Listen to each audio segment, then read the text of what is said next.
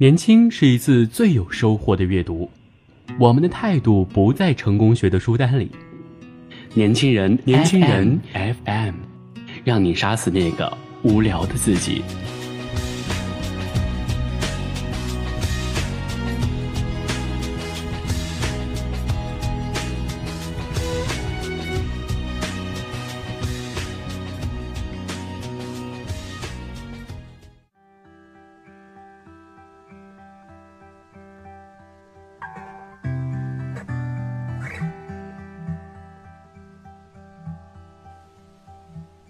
听众朋友们，大家好，欢迎收听本期的年轻人 FM 阅读栏目，我是主播安翔。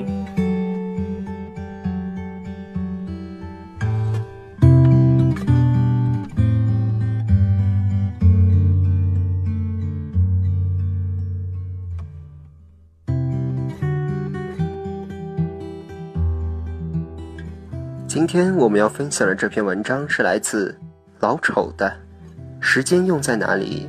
掌声就在哪里。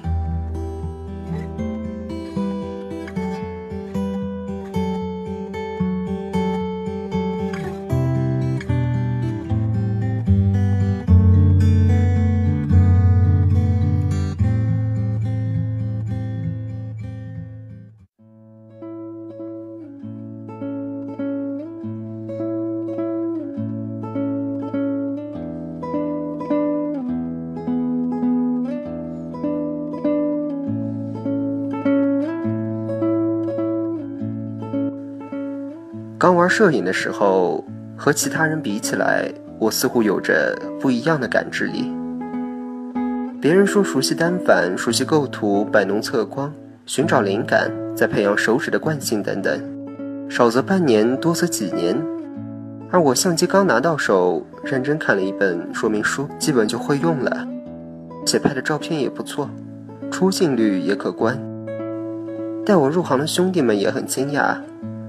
刚买了相机，怎么感觉你成长的速度这么快？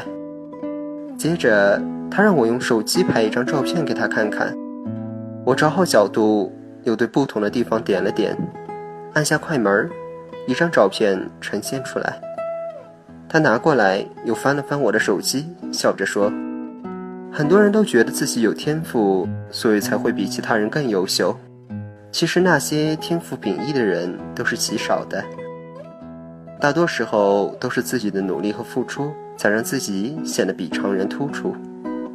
我摸不着头脑，羞涩地听着他似乎很有道理的赞美。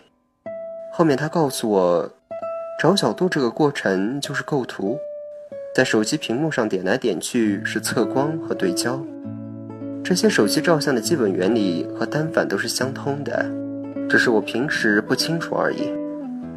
当他看到我手机里一年就拍了四千多张照片，而且每一张都经过精心的处理的时候，他也惊呆了。这种每天十多张精修的照片的速度，也算是摄影的后期。玩单反的时间不长，可我在摄影上所下的功夫，却从小到大从未间断过。而恰恰是花费在这上面的时间，决定了我可以玩弄单反，可以驾轻就熟。我时常在思考，周围的这些人都在相似的生活环境中长大，接受了相同的教育，又是什么决定了我们的与众不同？很多情况，大家都认为是天赋造就了不同。可有多少人拥有独特的天赋？有多少人会认识并发掘到自己的天赋，并好好的珍惜它？况且，天赋会随着年龄的增长一天天淡化，一天天被岁月消磨掉。事实上，只有极少数的人可以洞察到自己的天赋，并且顺着自己的天赋做事。很多情况下，我们在某个领域上取得的成功，往往取决于我们花费在它上面的时间。在做留学行业那会儿，有个曾和我一起入职的同事叫雁门。一个再普通不过的公司前台，同样是接听电话，他面对的常常是预约、投诉以及日常行政的工作，而坐在办公室里的那些顾问，穿着整齐的西装接待家长同学，平日里拿起电话都是用英语和校方对话，有次团建，他偷偷跟我讲，其实他也想做顾问的工作。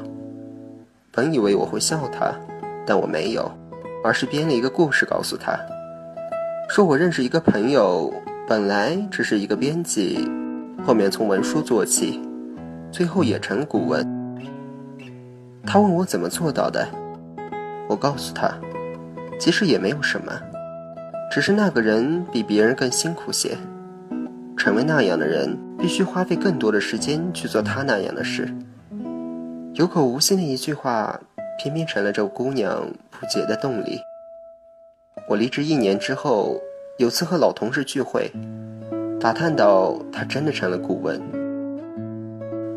我很喜欢拿这个例子去给更多人分享，因为它并不是很逆天的成功案例。也不是屌丝逆袭的典型，只是踏踏实实做事，最后换来回报的范本罢了。拥有比别人得天独厚的优势固然重要，但更多的时候，决定人一生的，往往是他对时间的利用。那么多高材生最后沦为平庸，那么多学渣能在生意场上兴风作浪，告诉我们的，并不是学渣拥有更好的运气。而是他们走投无路的时候，更能体会到知识的可贵，更能奋起直追，善于利用时间，专注地去做好这一件事，聚集起自己成堆的能量。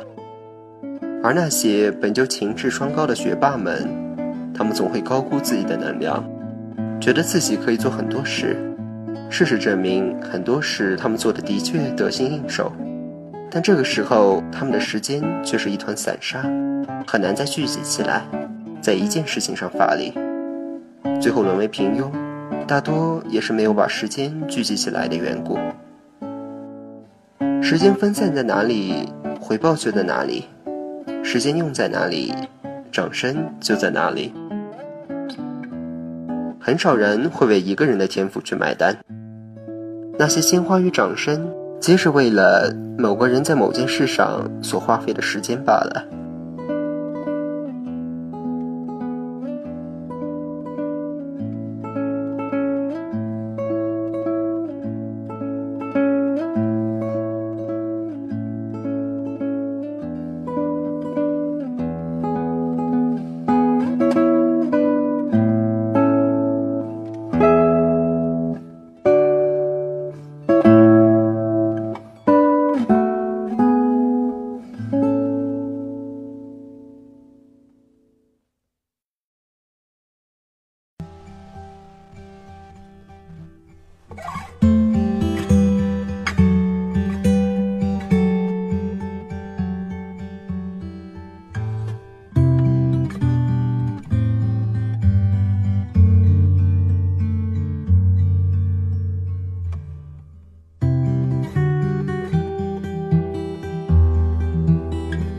想要获得更多与年轻人 FM 相关的精彩资讯，请在微信公众号搜索 US 一九八幺，或者直接搜索“年轻人”三个字即可。